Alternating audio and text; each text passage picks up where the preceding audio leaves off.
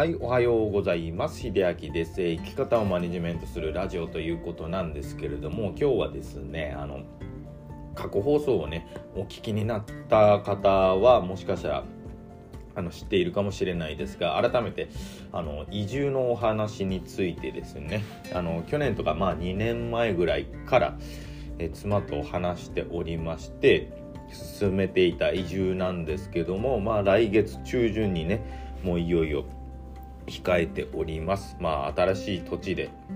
まあ新しい環境でもう一度一からねスタートしたいというかまあ一度ねあの県外のところも住んでみたいというねまあ妻の要望もまあそこが起点となってまあスタートしたようなもんなんですね。で僕はあの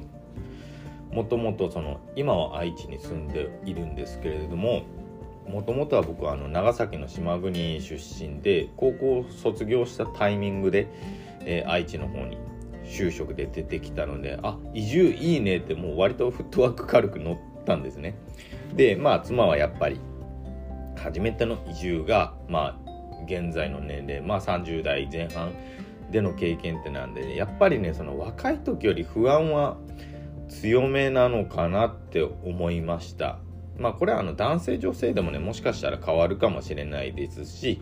まあその個人個人のね気質とかもあるんで違うかもしれないんですけれどもあのまあなおさらねやっぱりこの30代を迎えてそろそろまあ本当に40代近くなってくる年齢でまあ環境を変えて新しいところに住むってなんかすごく良かったのかなって僕は思いました。まあ妻もそれを望んでましたし、まあ、若干の不安はありますけれどもそんなにねあのなんでしょう頭悩ませることばかりではないなと。もちろん不安とかね期待は入り混じって、まあ、微妙な感じだしまあなんでしょう妻からしたらねその家族と離れるめちゃくちゃその遠く離れるわけではないので、まあ、隣の岐阜県なんでね。なんですけれどもやっぱりその精神的にねやっぱり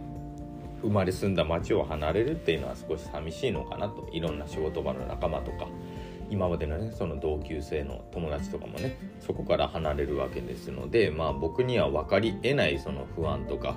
っていうものは寂しさとかねあるのかなとすごく思いました。でまあ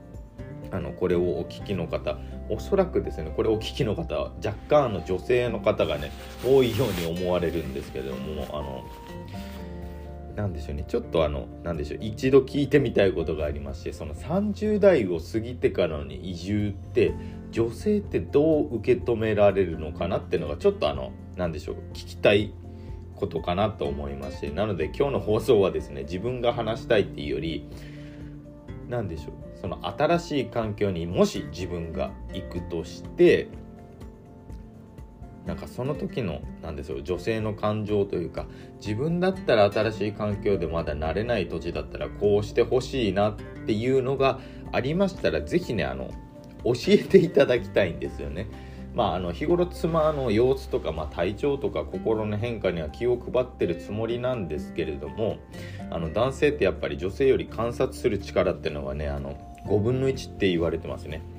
なのであの嘘をつくとすぐバレるとかね女の人の感は鋭いなんてよく言いますけれども、まあ、脳の作りが違うのでやっぱりそこら辺はね僕が伺い知れないことがあるかもしれないので是非ですね今日まあ男性の方でももちろんウェルカムなんですけれども是非あのあの女性の方でですね環境が変わるってなった時男性にちょっとこれはしてほしいというかこういう言葉をかけてもらいたいっていうのがねありましたら是非教えていただけると幸いかなと思っております。まあいつもメンタルケアではね発信してるんですけれどもそこはねやっぱり何でしょう理屈とかねこうしたらいいよっていうアドバイスであって多分気持ちに寄り添うとはまた別のことだと思うんですなのでやっぱり自分ができないことっていうのは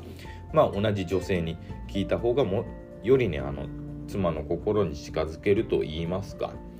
その環境が変わったことに対しての不安っていうのは寄り添えるのかなと思いまして是非ね今日は